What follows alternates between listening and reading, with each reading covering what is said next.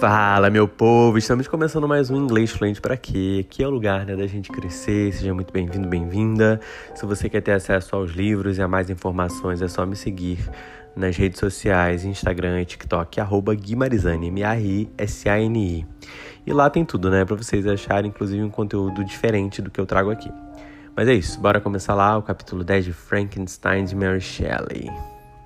It is with considerable difficulty that I remember the original area of my being. Fui dar uma pesquisada aqui, gente. Não sei se é era ou a era, que é uma palavra em é, grego para ar, ok? Vamos ver se vai dar pra gente entender melhor. Mas eu acho que é area, the, the original area. Acho que é area. Vamos lá. All the events of that period appear confused and indistinct. A strange multiplicity of sensations seized me, and I saw, felt, heard, and smelled at the same time. And it was indeed a long time before I learned to distinguish between the operations of my various senses.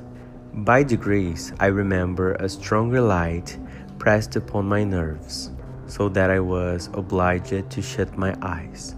Darkness then came over me and troubled me but hardly had I felt this, when by opening my eyes, as I now suppose, the light poured in upon me again. I walked and I believe descended, but I presently found a great alteration in my sensations. Before, dark and opaque bodies had surrounded me, impervious to my touch or sight, but I now found that I could wander on at liberty with no obstacles which I could not either surmount or avoid. The light came more and more oppressive to me, and the heat wearing me as I walked. I sought a place where I could receive shade. This was the forest near Ingolstadt, and here I lay by the side of a brook, resting from my fatigue, until I felt tormented by hunger and thirst. These roused me from my nearly dormant state, and I ate some berries which I found hanging on the trees or lying on the ground. I slaked my thirst at the brook, and then lying down was overcome by sleep. It was dark when I awoke. I felt cold also, and half frightened, as it were instinctively, finding myself so desolate. Before I had quitted your apartment on a sensation of cold, I had covered myself with some clothes but these were insufficient to secure me from the dews of night. I was poor, helpless, miserable wretch. I knew and could distinguish nothing, but feeling pain invade me on all sides. I sat down and wept. Soon a gentle light stole over the heavens and gave me a sensation of pleasure. I started up and beheld a radiant form rise from among the trees. I gazed with a kind of wonder. It moved slowly, but it enlightened my path, and I again went out in search of berries. I was still cold when under one of the trees I found a huge cloak, with which I covered myself and sat down upon the ground. No distinct ideas occupied my mind, all was confused. I felt light and hunger and thirst and darkness. Innumerable sounds rung in my ears, and on all sides various scents saluted me. The only object that I could distinguish was the bright moon, and I fixed my eyes on that with pleasure. Several changes on day and night passed, and the orb of night had greatly lessened when I began to distinguish my sensations from each other. I gradually saw plainly the clear stream that supplied me with drink, and the trees that shaded me with their foliage. I was delighted when I first discovered that a pleasant sound, which often saluted my ears, proceeded from the throats of the little winged animals who had often intercepted the light from my eyes. I began also to observe with greater accuracy the forms that surrounded me, and to perceive the boundaries of the radiant roof of light which canopied me. Sometimes I tried to imitate the pleasant songs of the birds, but was unable. Sometimes I wished to express my sensations in my own mode, but the uncouth and inarticulate sounds which broke from me frightened me into silence again. The moon had disappeared from the night and again, with a lessened form, showed itself, while I still remained in the forest. My sensations had by this time become distinct, and my mind received every day additional ideas. My eyes became accustomed to the light and to perceive objects in their right forms. I distinguished the insect from the herb, and by degrees one herb from another. I found that the sparrow uttered none but harsh notes, whilst those of the blackbird and thrush were sweet and enticing. One day, when I was oppressed by cold, I found a fire which had been left by some wandering beggars, and was overcome with delight at the warmth I experienced from it. In my joy, I thrust my hand into the live embers, but quickly drew it out again with a cry of pain. How strange I thought that the same cause should produce such opposite effects. I examined the materials of the fire, and to my joy, found it to be composed of wood. I quickly collected some branches, but they were wet and would not burn. I was pained at this and sat still watching the operation of the fire. The wet wood which I had placed near the heat dried, and itself became inflamed.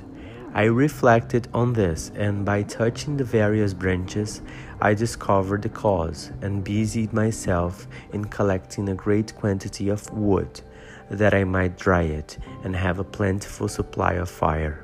When night came on and brought sleep with it, I was in the greatest fear lest my fire should be extinguished. I covered it carefully with dry wood and leaves, and placed wet branches upon it. And then, spreading my cloak, I lay on the ground and sunk into sleep. It was morning when I awoke, and my first care was to visit the fire. I uncovered it, and a gentle breeze quickly fanned it into a flame. I observed this also, and contrived a fan of branches, which roused the embers when they were nearly extinguished. When night came again, I found with pleasure that the fire gave light as well as heat, and that the discovery of this element was useful to me in my food. For I found some of the offals that the travelers had left had been roasted and tasted much more savory than the berries I gathered from the trees. I tried therefore to dress my food in the same manner, placing it on the live embers. I found that the berries were spoiled by this operation, and the nuts and roots much improved. Food, however, became scarce, and I often spent the whole day searching in vain for a few acorns to assuage the pangs of hunger. When I found this, I resolved to quit the place that I had hitherto inhabited, to seek for one where the few wants I experienced would be more easily satisfied. In this emigration, I exceedingly lamented the loss of the fire which I had obtained through accident, and knew not how to reproduce it. I gave several hours to the serious consideration of this difficulty but I was obliged to relinquish all attempt to supply it. And wrapping myself up in my cloak, I struck across the wood towards the setting sun. I passed three days in these rambles, and at length discovered the open country. A great fall of snow had taken place the night before, and the fields were of one uniform white. The appearance was disconsolate, and I found my feet chilled by the cold, damp substance that covered the ground. It was about seven in the morning, and I longed to obtain food and shelter. At length, I perceived a small hut on a rising ground, which had doubtless been built for the convenience of some shepherd. This was a new sight to me, and I examined the structure with great curiosity. Finding the door open, I entered. An old man sat in it near the fire over which he was preparing his breakfast. He turned on hearing a noise, and perceiving me, shrieked loudly, and quitting the hut, ran across the fields with the speed of which his debilitated form hardly appeared capable. His appearance, different from any I had ever before seen, and his flight somewhat surprised me. But I was enchanted by the appearance of the hut. Here the snow and rain could not penetrate. The ground was dry and it presented to me then as exquisite and divine a retreat as pandemonium appeared to the demons of hell after their sufferings in the lake of fire. I greedily devoured the remnants of the shepherd's breakfast, which consisted of bread, cheese, milk, and wine. The latter, however, I did not like. Then, overcome by fatigue, I lay down among some straw and fell asleep. It was noon when I awoke, and allured by the warmth of the sun, which shone brightly on the white ground, I determined to recommence my travels, and depositing the remains of the peasant's breakfast in a wallet I found, I proceeded across the field for several hours, until at sunset I arrived at a village. How miraculous did this appear! The huts, the neater cottages and stately houses engaged my admiration by turns. The vegetables in the gardens, the milk and cheese that I saw placed at the windows of some of the cottages, allured my appetite. One of the best of these I entered, but I had hardly placed my foot within the door before the children shrieked and one of the women fainted. The whole village was roused. Some fled, some attacked me until, grievously bruised by stones and many other kinds of missile weapons, I escaped to the open country and fearfully took refuge in a low hovel, quite bare and making a wretched appearance after the palaces I had beheld in the village. This hovel, however, joined a cottage of a neat and pleasant appearance, but after my late dearly bought experience, I dared not enter it. My place of refuge was constructed of wood, but so low that I could with difficulty sit upright in it. No wood, however, was placed on the earth, which formed the floor, but it was dry, and although the wind entered it by innumerable chinks, I found it an agreeable asylum from the snow and rain. Here then I retreated and lay down, happy to have found a shelter however miserable from the inclemency of the season and still more from the barbarity of man. As soon as morning dawned, I crept from my kennel that I might view the adjacent.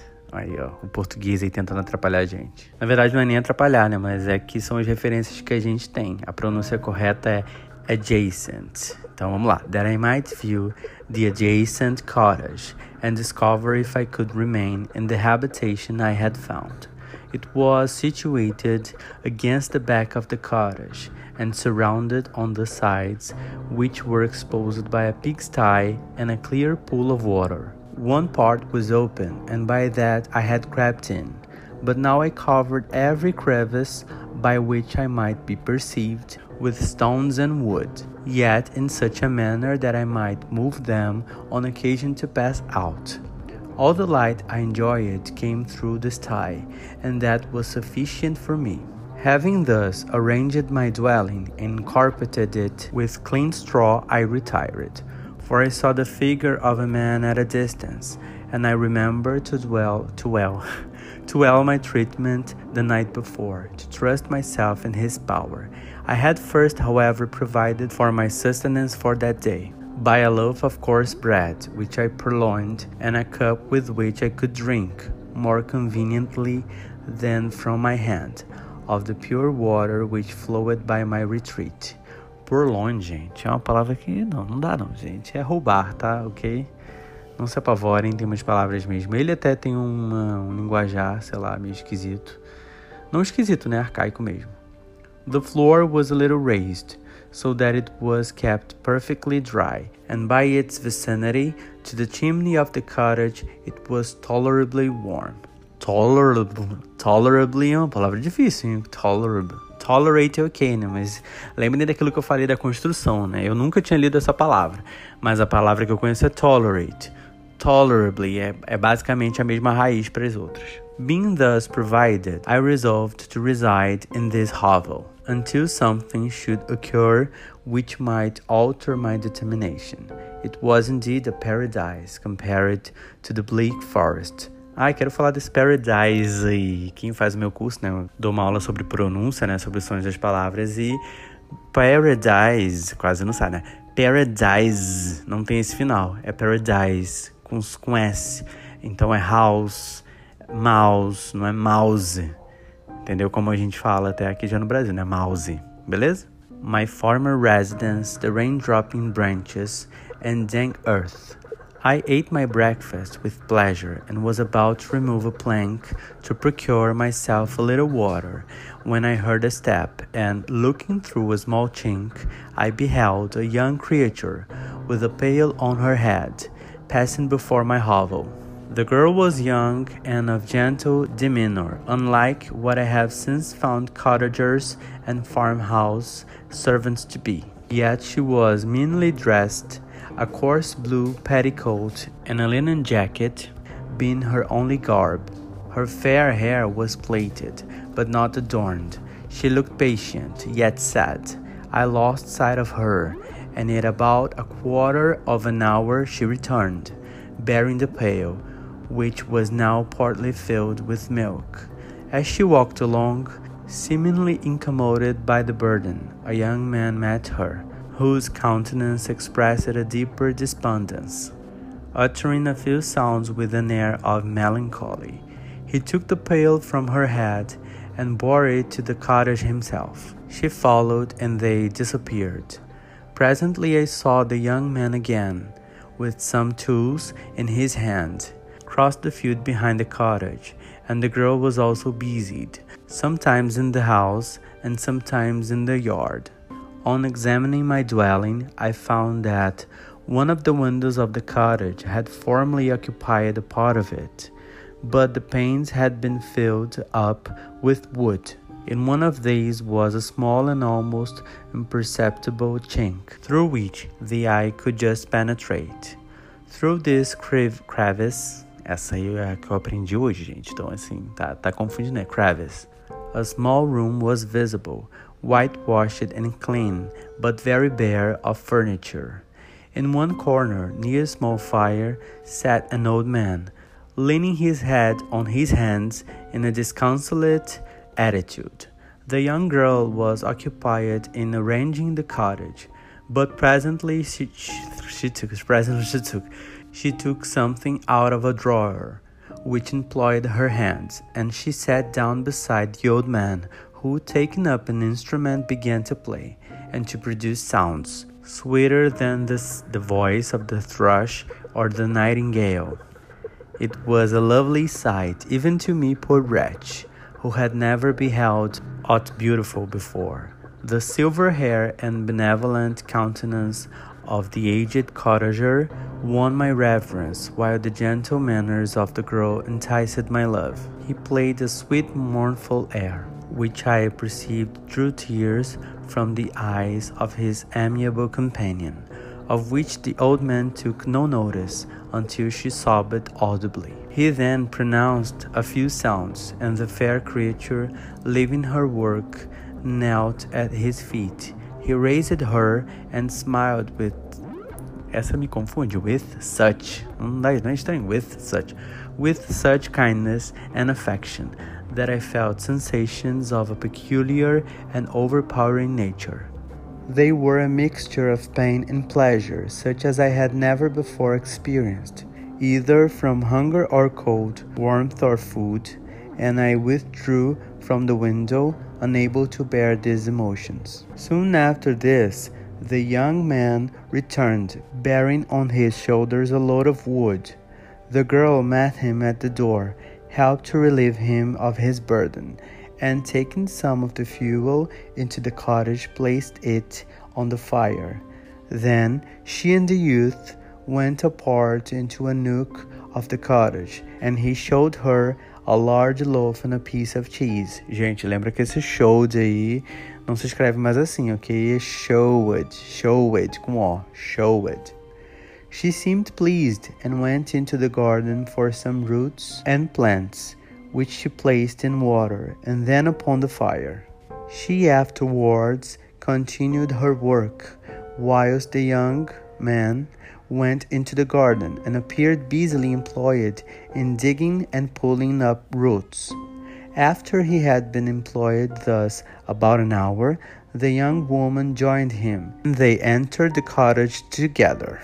The old man had, in the meantime, been pensive. Essa palavra é engraçada, porque pensive é pensativo, né?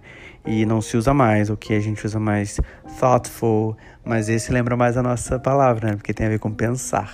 But on the appearance of his companions, he assumed a more cheerful air, and they sat down to eat. The meal was quickly dispatched. The young woman was again occupied in arranging the cottage.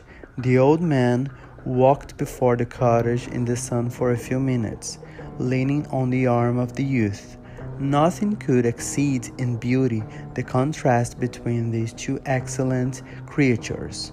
One was old, with silver hairs and a countenance beaming with benevolence and love. The younger was slight and graceful in his figure, and his features were molded with the finest symmetry. Yet his eyes and attitude expressed the utmost sadness and despondency. The old man returned to the cottage, and the youth, with tools different from those he had used in the morning, directed his steps across the fields. A night quickly shut in, but to my extreme wonder, I found that the cottagers had a means of prolonging light by the use of tapers and was delighted to find that the setting of the sun did not put an end to the pleasure I experienced in watching my human neighbors. In the evening, the young girl and her companion were employed in various occupations which I did not understand, and the old man again took up the instrument, which produced the divine sounds that had enchanted me in the morning. So soon as he had finished, the young began, the youth began, not to play but to utter sounds that monotonous, and neither resembling the harmony of the old man's instrument or the songs of the birds. I since found that he read aloud, but at that time I knew nothing of the science of words or letters. The family, after having been thus occupied for a short time, extinguished their lights and retired, as I conjectured, to rest. Gente, começou uma chuva aqui, eu não sei se vai dar pra ouvir no áudio, né? Mas é um barulhinho assim que é super gostoso, né? Foi bom que, que finalizou a minha leitura, porque senão eu não ia conseguir gravar tudo com a chuvinha. Mas acabamos mais um, e o que eu tenho para falar é que esse Frankenstein é um contador de histórias, né, gente? Ele fala pra cacete, não calou a boca até agora. Mas, assim, estou achando super interessante que tá essa, é, essa questão dele observar, né, como, é, como as pessoas se comportam, claro, né? Teve lá os choques iniciais de como tudo aconteceu. Mas nós seguimos em frente e no próximo capítulo, que é o 11, a gente vai estar tá aqui de novo nesse podcast Inglês Frente para quem. Então não deixa de seguir nas redes sociais, Instagram e TikTok. E também não esqueça nunca disso. Isso é, você tem que botar na sua parede. Você é capaz de ser fluente em inglês, sim. Não esqueça disso e use isso como seu lema, beleza? Um grande abraço e até a próxima. Valeu!